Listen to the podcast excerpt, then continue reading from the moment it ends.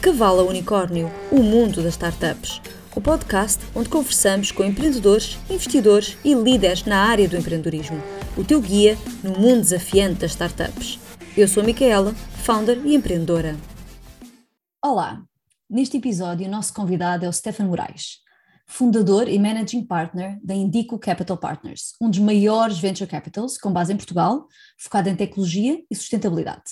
A Indico tem um vasto portfólio de startups de pre-seed a Series B. O Stefan tem um background diversificado, já tendo feito parte do board da Caixa Capital, tendo sido consultor e empreendedor, CEO e mais uma data de coisas. Bem-vindo, Stefan. Olá, é um prazer estar aqui, Miquela. Então, para começarmos aqui a nossa conversa, conta-nos como é que é ser Managing Partner da Indico Capital Partners e já agora, por que é que decidiste criar a Indico?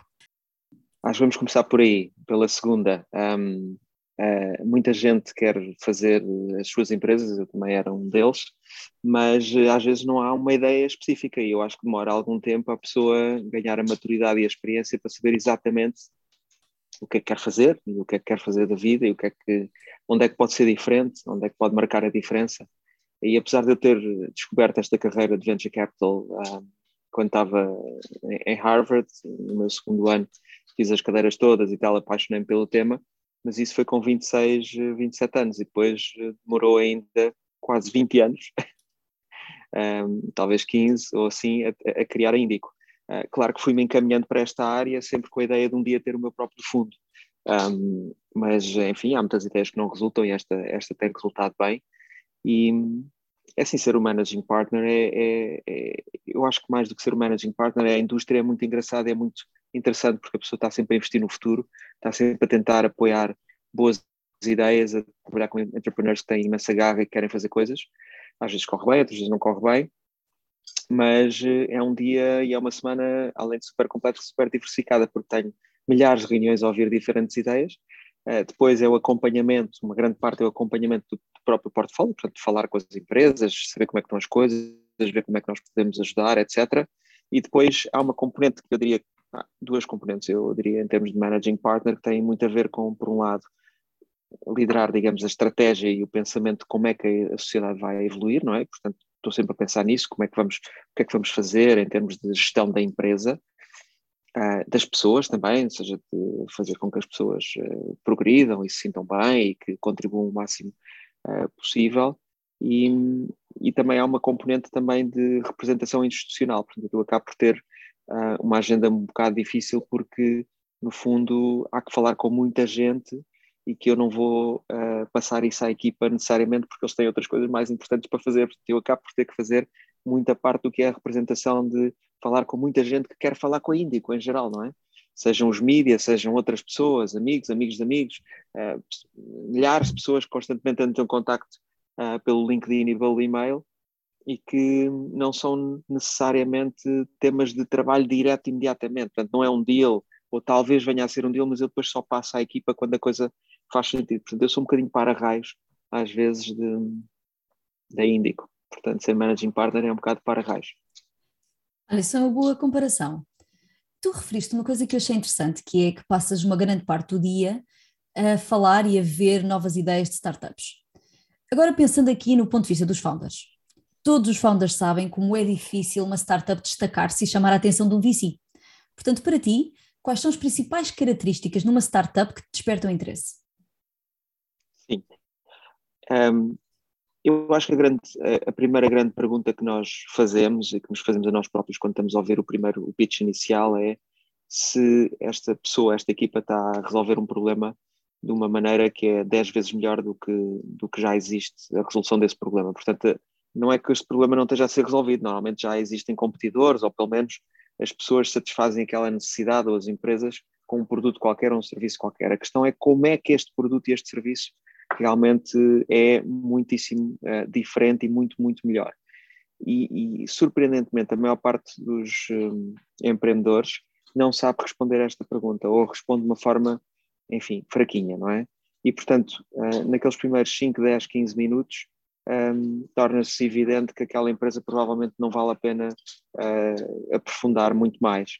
Eu diria que 95% das, das, chamadas iniciais caem logo nessa primeira pergunta, nos primeiros 5, 10 minutos. Essa é a grande pergunta. A segunda grande pergunta é e qual é o tamanho desse mercado? Ou seja, isso é um grande problema ou é um pequeno problema? É um problema para muita gente, para muitas empresas, ou seja, haverá alguém que vai pagar, muita gente que vai pagar por isso ou, ou, ou não. Um, e é um, normalmente eh, as empresas também, os outros 2 ou 3% falham aí. E depois, em última análise, é a equipa, isso é a parte mais importante, são pessoas com garra, são pessoas que uh, vão conseguir uh, ultrapassar os obstáculos que vão, que vão encontrando pelo caminho. Muitas vezes nós acabamos por investir, temos se calhar uma dúvida ou outra sobre as duas primeiras perguntas, mas se passar aquele mínimo, um, depois o, o que realmente conta são as pessoas, se a pessoa demonstrar empenho, ambição, garra, vontade de trabalhar em parceria connosco, capacidade de, de liderar, de inspirar, etc. Isso é uma indicação que, mesmo que haja problemas nas outras duas perguntas, e vão haver, de certeza, no, no decurso da empresa vai haver um, vão haver questões que não vão correr como, como se espera. Se a personalidade for a personalidade certa, provavelmente são pessoas que vão conseguir dar a volta com a nossa ajuda ou sem a nossa ajuda. Uh, agora, isso não é, não é fácil ver na primeira hora, portanto, isso já requer uma interação constante e, e obviamente, uh, mesmo assim, nós enganamos de vez em quando ou frequentemente, sendo que as coisas têm corrido em geral uh, muitíssimo bem. Depois há outros aspectos que são mais turn-offs, ou seja, que são coisas que a pessoa diz assim: ah, isto não vai resultar. Se a pessoa for ultra arrogante, se for uma pessoa que claramente não domina os números, a indústria, não percebe, pensa estrategicamente mal, não consegue correlacionar as coisas, uh, ou que simplesmente está, tem ambições também desmedidas no sentido de irreais, não é?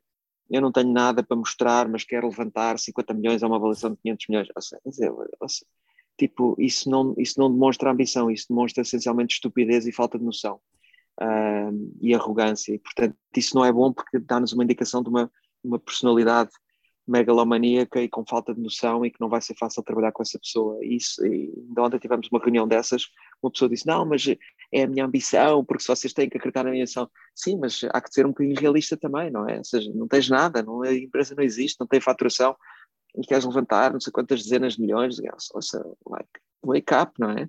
Há muita competição, é muito difícil obter financiamento, obter capital, e a pessoa tem que ser também razoável, não é? Tem que ter ambição, mas tem que ser inteligente, não pode dizer coisas idiotas, não é? Um, e pronto, portanto, só, no fundo, por isso é que é uma profissão muito de que requer alguma experiência para análise, não só das personalidades que estão do outro lado, mas dos negócios, ou seja, o facto da nossa equipa ter já, eu próprio e muita gente da minha equipa ter feito vários negócios, várias indústrias, várias situações, vários lados da mesa, isso ajuda imenso a calibrar um, essa intuição que se forma, que no fundo é o produto de todas as experiências que nós temos na nossa vida e que forma uma certa intuição e uma certa opinião sobre aquela pessoa, sobre aquele negócio, sobre aquela oportunidade.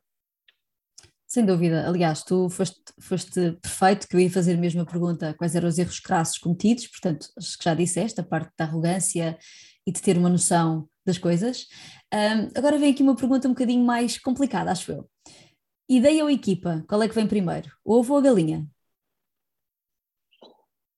É assim, eu, o clássico dos VCs é dizer que não, só interessa a equipa, mas a verdade é que se a ideia inicial for muito má ou for razoavelmente má, isso eu até posso achar que aquelas pessoas são espetaculares. Mas se a ideia que elas me estão a apresentar não for boa, não chegamos a essa parte de avaliar a equipa. Portanto, eu diria que ideia primeiro, equipa mais importante, mas se não passa a fase da ideia, não chegamos a avaliar a personalidade. Ok, faz-me sentido. Um, e porque, sim, claro, ou seja, podes ter a melhor equipa do mundo, mas se quer inventar um caixote de lixo, mas já ninguém quer aquele caixote de lixo, quer dizer, grande exemplo, não é? Aqui um exemplo ótimo. Ou, ou, às vezes há coisas, há coisas que eu diria que são, às vezes são grandes ideias, mas falham naquela tal segunda pergunta, sim, isso é uma coisa espetacular, isso vai revolucionar o mundo mas quem é que está disposto a pagar por isso e quantas pessoas ou quantas empresas? É porque às vezes é incrível, isso realmente mudaria esse mundo, só que esse mundo é muito pequenino, não interessa para ninguém, não é um negócio que nos interessa, até pode ser um negócio e as pessoas devem fazê-lo. Até porque há outra coisa que há imensos negócios que não são apropriados para venture capital e hoje em dia toda a gente quer ser uma espécie de startup. Não há startups, há PMEs, há pequenas, microempresas, negócios. Agora, há uma diferença. Essas pequenas e médias empresas, que são quase todas as empresas do mundo, têm que pagar as contas, têm que pagar os salários, têm que pagar os fornecedores e por aí fora, e portanto têm que começar logo a vender, até porque não vão ter nem financiamento nem, nem dívida bancária ao início, é muito difícil, não é? Portanto tem que ser bons negócios desde o início, não é? Um, uma startup são, são, é diferente, tem que ser altamente escalável e pode ser financiada e, e digamos, um, subvencionada durante uns tempos até vir a ser um negócio rentável. Às vezes uns tempos são 10 anos, mas, eh, mas desde que continua a crescer muito, pode fazer sentido. Agora, um negócio que não vai, não vai crescer muito, continuar a ser subsidiado, isso é que não pode ser, não é? Tu levaste-me a lembrar, com o comentário que agora fizeste, que já, vou, que já vou dizer, uma coisa que tu e a Cristina Fonseca me disseram a mim. Isto, quem não estiver a perceber porque é que o Stefano e a Cristina falaram comigo, veja o episódio zero, em que eu falo um bocadinho como fui investida pela, pela Indico. Portanto, o que vocês me disseram foi: nós não investimos com a convicção que uma startup vai valer um milhão de euros, nós investimos com a convicção que vai valer 60 milhões de euros. Então, o que é que distingue estas startups de um milhão de euros com as startups de 60 milhões de euros? 60 milhões ou, ou algo parecido? Era mais tipo 600 milhões, talvez. Mas. um, Não, o que distingue a, a, a, convicção realmente é nós temos que ver se aí realmente o tamanho do mercado é muito, é muito importante, não é?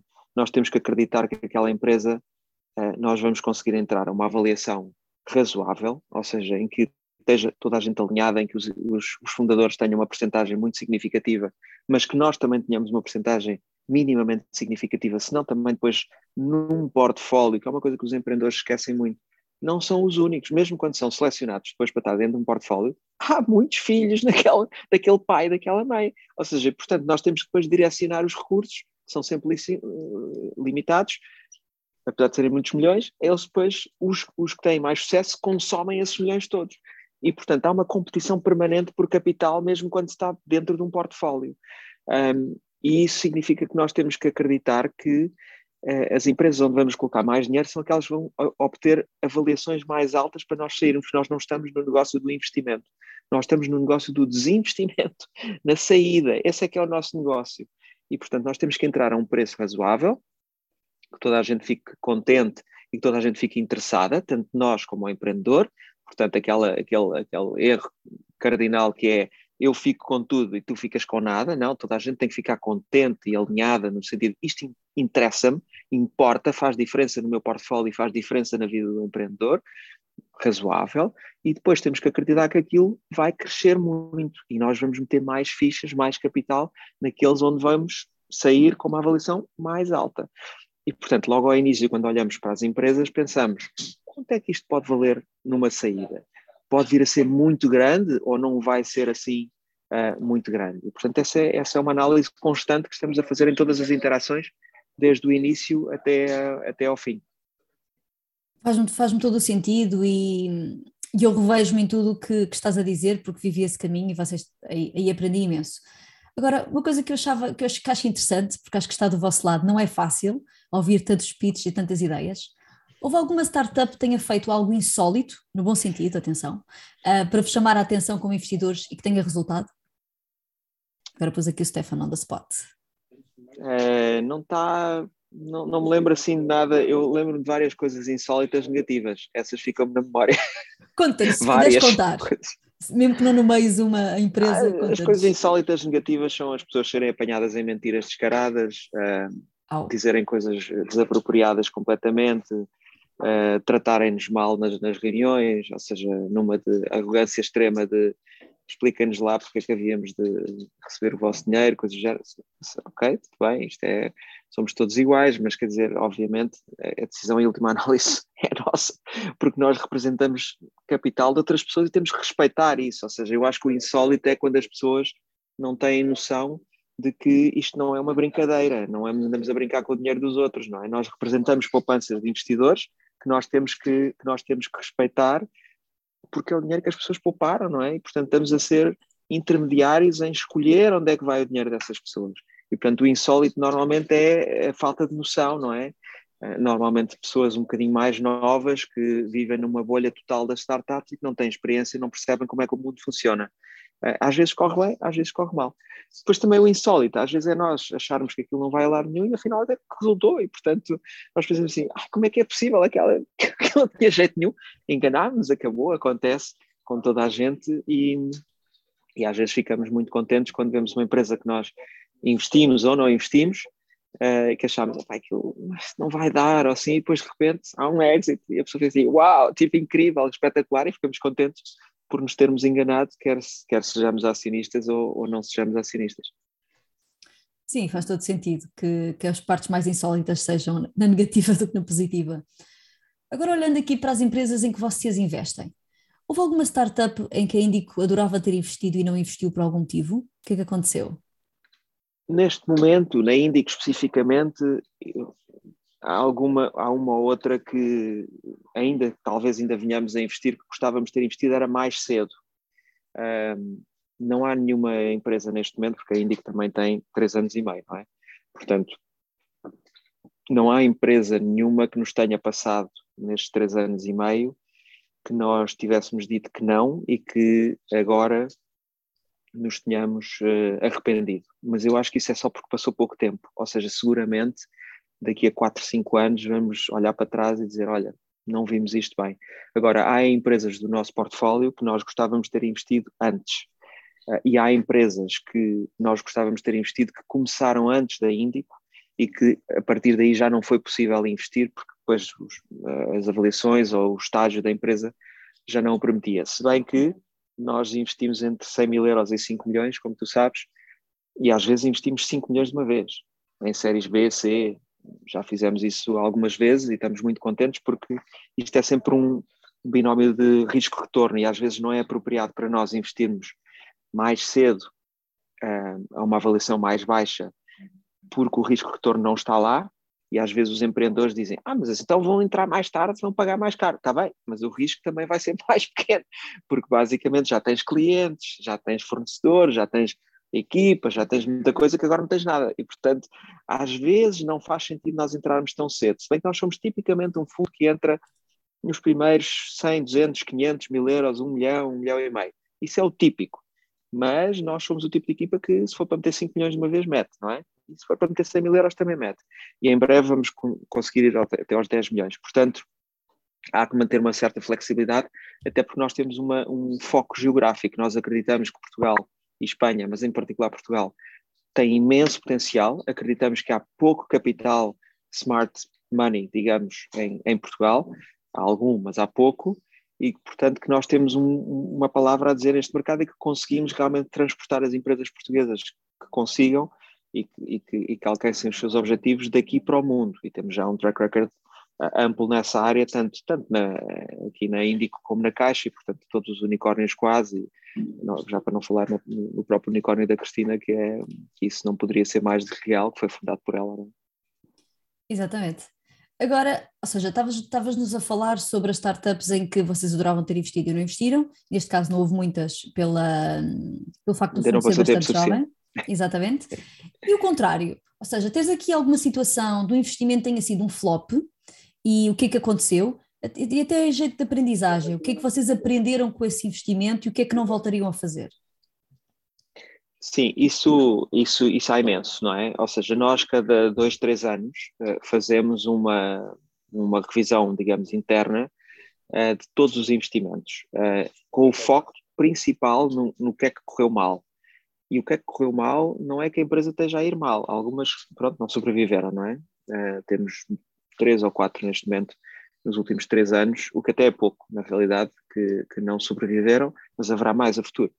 Um, mas o que é que correu mal é uma análise em que todas as pessoas da equipa são entrevistadas sobre todas as empresas do portfólio, porque toda a gente sabe, conhece todas as empresas do portfólio, e vamos ver o que é que nós podíamos ter feito diferente, o que é que a própria equipa podia ter feito diferente, o que é que os outros co-investidores podiam ter feito diferente, para haver uma análise de 360 graus de tudo o que nós podíamos ter otimizado. Isso foi um exercício que nós fazíamos já na altura que eu iniciei na Caixa Capital, que foi super útil e estamos agora a concluir deste primeiro ciclo, precisamente da Índico. Ah, e, e, muitas vezes tem a ver com ah, não termos aderido totalmente à nossa cartilha de porque é que isto é 10 vezes melhor e qual é o tamanho do mercado. Essas são as duas primeiras coisas. E quando nós forçamos um bocadinho a, a ultrapassar, ah, talvez talvez a gente chegue lá, normalmente não chega. E depois eh, eu diria que o erro principal tem sempre a ver com não eram as pessoas certas. Não é que aquelas pessoas sejam erradas em si próprias, as pessoas são ótimas e está tudo bem, mas eh, não eram as pessoas certas, ou seja, não, não sabiam trabalhar connosco, não tinham o nível de ambição, não tinham a genica, não tinham a, a fome de fazer as coisas acontecer, o ritmo. Eu acho que uma das coisas que realmente distingue os empreendedores um, sucesso com os de menos sucesso é o ritmo, ou seja, aquela, aquela velocidade de fazer acontecer, de ir atrás, aquela, como se diz no futebol, tipo comer a relva, não é? Aqueles tipos que comem a relva, tipo andam para ali sempre a esgravatar. Isso faz uma diferença gigante. E quando nós, os erros maiores que, que, que cometemos, às vezes têm a ver com entrepreneurs que uh, a ideia até é ok e tal, o mercado, mas depois a pessoa não se mexe não se mexe, não percebe o, o, jogo competitivo onde está. Temos que ter pessoas muitíssimo ambiciosas, muitíssimo trabalhadoras e com o ritmo. Não são más pessoas, não são, não é falta de inteligência, mas não têm o ritmo. E isto é, um, é uma indústria de muito ritmo, de muito, muito esforço, muito trabalho, trabalho muito duro, andar em cima de tudo e mesmo assim pode correr mal. Estou aqui a assinar com a cabeça enquanto falas, porque de experiências passadas o que falhou antes em várias empresas foi, foi claramente a equipa, a falta de dedicação, muitas vezes minha, porque estava a trabalhar full time, até perceber a diferença. E, e lembro-me quando comecei a Pleasy, de estar a falar com, com os amigos e a dizer que pronto, que tinha, tinha começado full time, que estava muito, muito satisfeita, e o comentário foi: epá, que bom, agora tens tempo para ti. E eu pensei, ok, nunca queria uma empresa, por favor, não tenho noção. Exato, isso é tudo o contrário. completamente o contrário, não há tempo para nada, não é? É, é dedicação total e extrema. É, e é, é, isso que depois não basta ao empreendedor, é depois tem que saber contratar as pessoas que sejam iguais ou muito parecidas.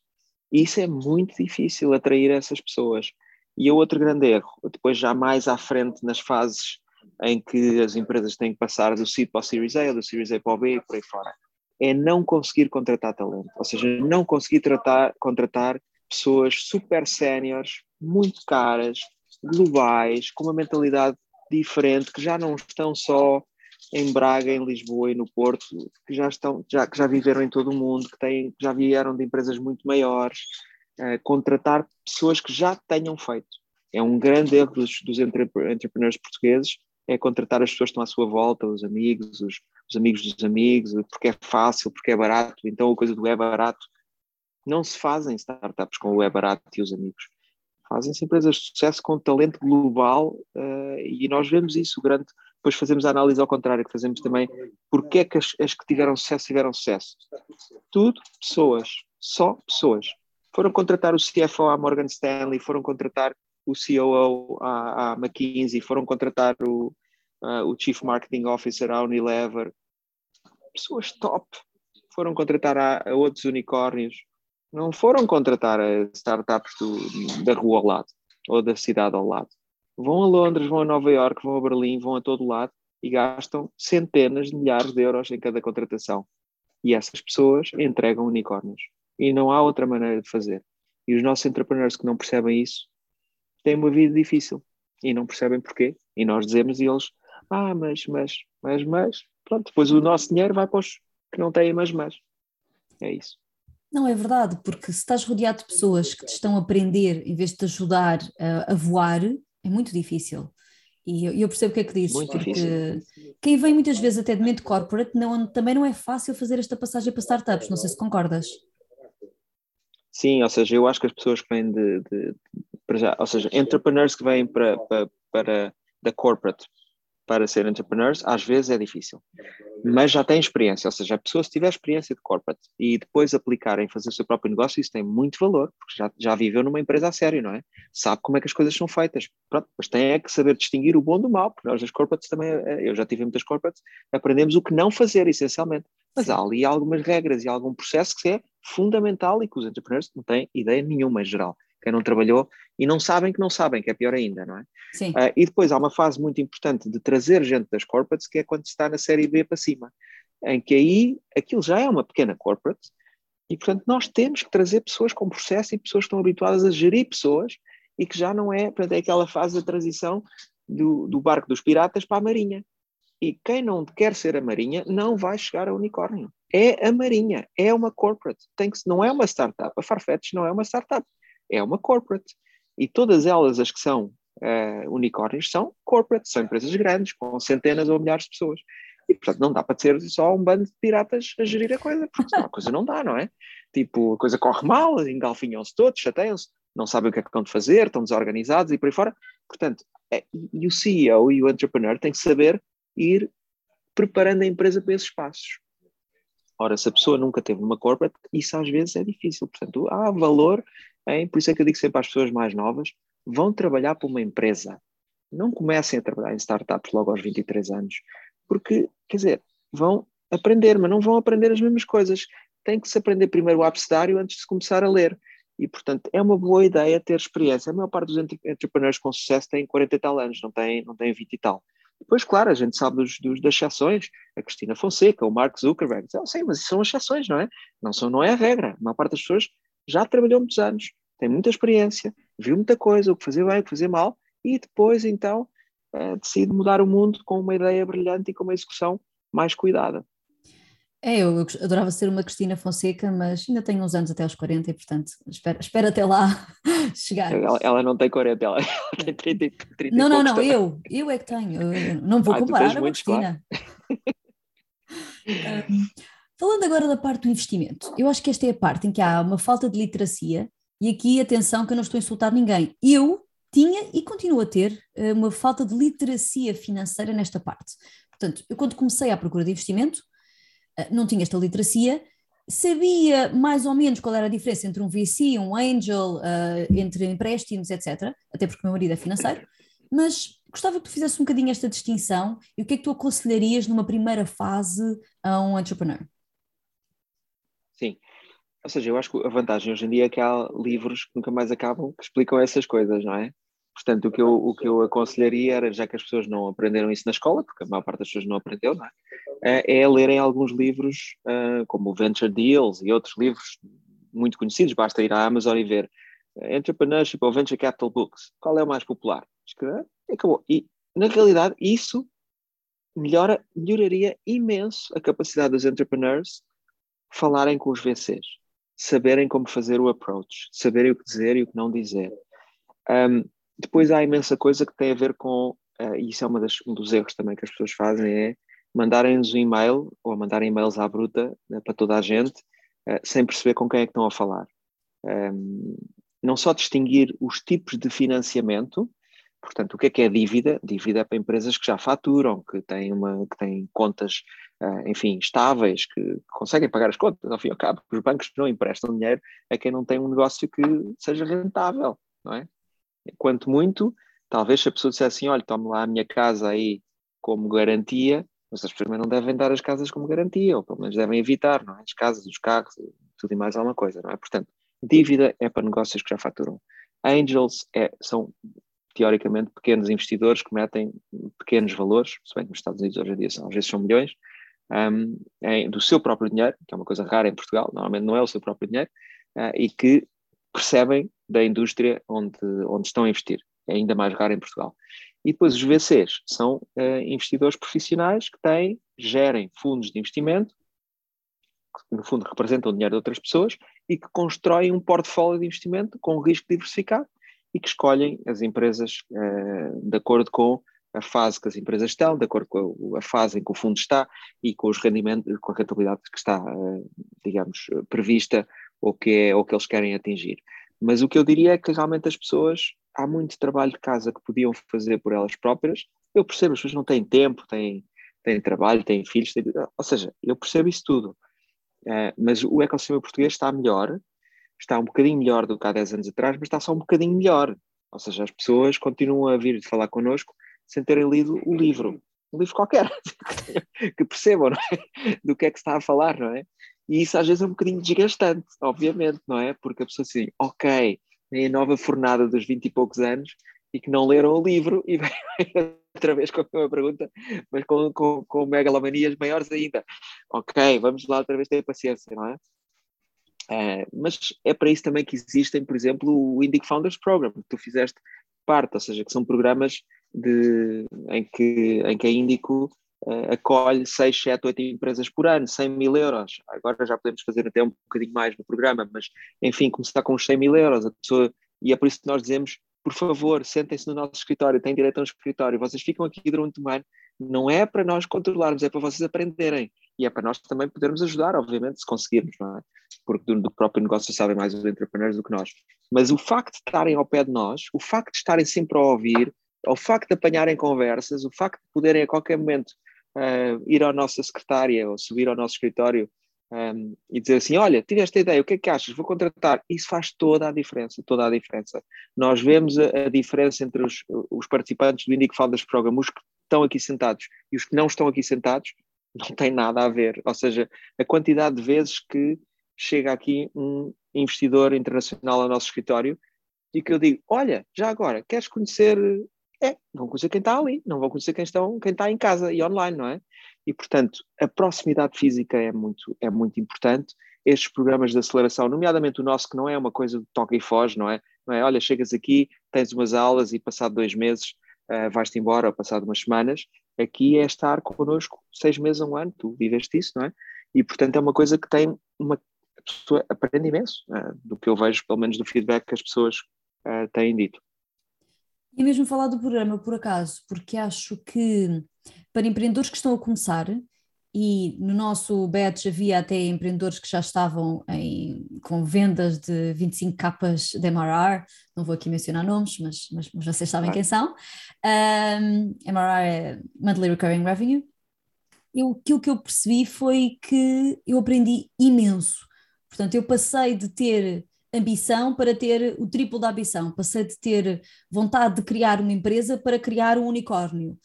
E não consegui, portanto, digo isto com pesar, mas com segurança. Claro. De que aprendi muito. Portanto, eu acho que esse tipo de programas fazem mesmo a diferença. Eu acho que quem puder fazer a, a tentativa de entrar num programa, acho que deveria. E acho que o vosso, uh, Stephanie, digo isto on air, mas já disse off-air, é muito bom. Portanto, aí acho que, acho que vos devo os parabéns por tudo o que aprendi e por, por aquilo que eu vejo dos meus colegas também, que continuam convosco. Para terminar o nosso episódio, isto é uma pergunta que eu vou fazer a todos os nossos convidados. Quais são os teus três principais conselhos para que uma startup cresça de cavalo a unicórnio? uh, número um, ter uma, uma estratégia diferenciadora, ou seja, continuar sempre a criar a diferenciação até para cavar aquele o fosso face à concorrência, ou seja, só se consegue um, só se consegue vencer e ser um unicórnio quando se é muito, muito diferente. Número dois, ser obcecado pela execução. Ou seja, a ideia é muito importante, mas depois é fundamental estar em cima das métricas, e não é só o MRR, é tudo e mais alguma coisa, todos os pequenos detalhes do negócio, um, nomeadamente na satisfação do cliente. Ou seja, aquela empresa só vai funcionar se as pessoas que compram ou as empresas que compram estiverem muito contentes. Portanto, primeiro é pensar com o input do cliente qual é a estratégia, como é que eu vou satisfazer este, este problema. E depois ser obcecado em estar constantemente a resolver o problema ao cliente. Não é todo o custo, porque a empresa tem que, tem que fazer sentido economicamente, não é? Pelo menos os unit economics têm que fazer sentido, mas ser obcecado pelo problema e pelo cliente. E em terceiro, para fazer isso acontecer, contratar pessoas absolutamente excelentes, melhores do que a própria pessoa. Uh, isto é diferente de ser obcecado por levantar capital e ter avaliações cada vez mais altas. Isso decorre, decorre destas três coisas, não é ao contrário, não é? Levantar capital é uma avaliação cada vez mais alta para inflacionar o meu ego, para depois então poder contratar algumas pessoas. Não. Primeiro, resolver um problema.